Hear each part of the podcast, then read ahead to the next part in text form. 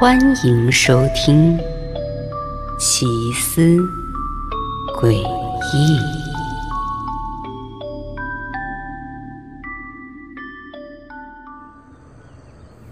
暑假里的这天，汤米叔叔要来我家了。在我的记忆中，汤米叔叔只在我很小的时候来过我家。他每次来都会让我感受到他对我的喜爱。汤米叔叔不仅会送我贵重的玩具，还会带我去爸爸不让我去的游乐园玩。可不知道是从哪天开始，汤米叔叔就很少出现在我家里了。我想，或许是因为他和我爸爸发生了什么不愉快的事情吧。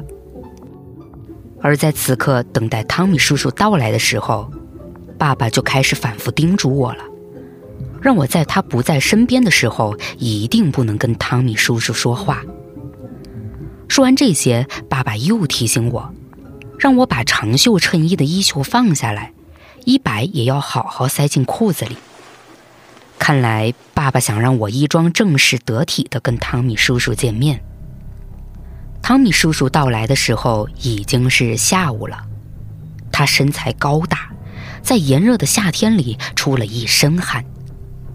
而他一进门就给了我一个拥抱，这个拥抱太紧了，让我有些不舒服。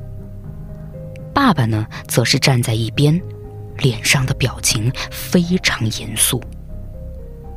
他并没有说些欢迎汤米叔叔的话，只是告诉他，在我们家只能住一晚，明天就得离开。汤米叔叔跟爸爸说话也挺敷衍的，他所有的关注点好像都放在了我身上。爸爸似乎更加阴沉了，他招呼我让我去把暑假作业做了。我知道，这是爸爸在暗示我离开。而我呢，也就听话的走回了自己的房间。可这天晚上，我莫名其妙的睡不着了。不知道是不是因为汤米叔叔只要发现爸爸不在我身边，就想要靠近我的行为，把我给吓着了。然而，就在我回忆着白天汤米叔叔对我诡异的关注时，我却突然听见。我关着房门的房间走廊上，传来了很轻微的脚步声。这个脚步声是一直来到了我的房间门口。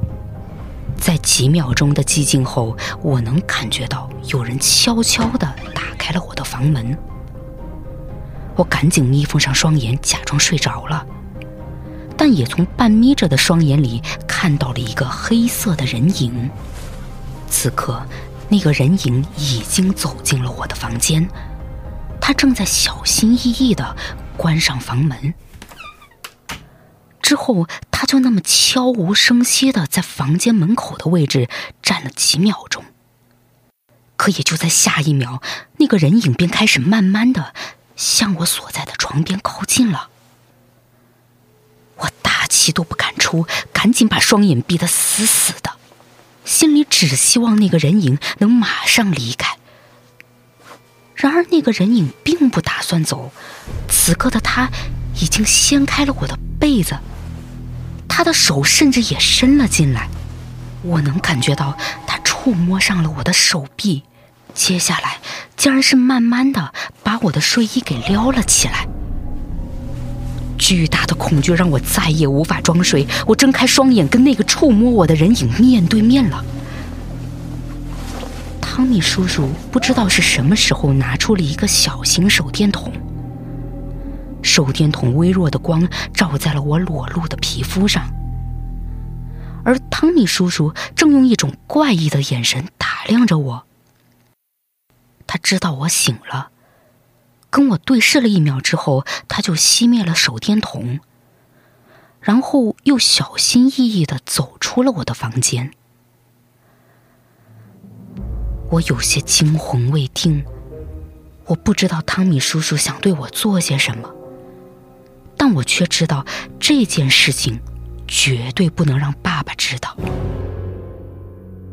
第二天我醒来的时候，汤米叔叔已经离开了。我看了看爸爸，他明显高兴了许多，甚至在中午的时候，他还出门说要给我买更亲肤的长袖衬衫。可也就在爸爸出门没多久，汤米叔叔竟然又来了。当我打开房门的时候，汤米叔叔带着两个穿着相同款式衣服的男人站在门外。我看到汤米叔叔一脸焦急的指着我，然后对那两个男人说：“就是这个孩子，他身上有很多伤痕。”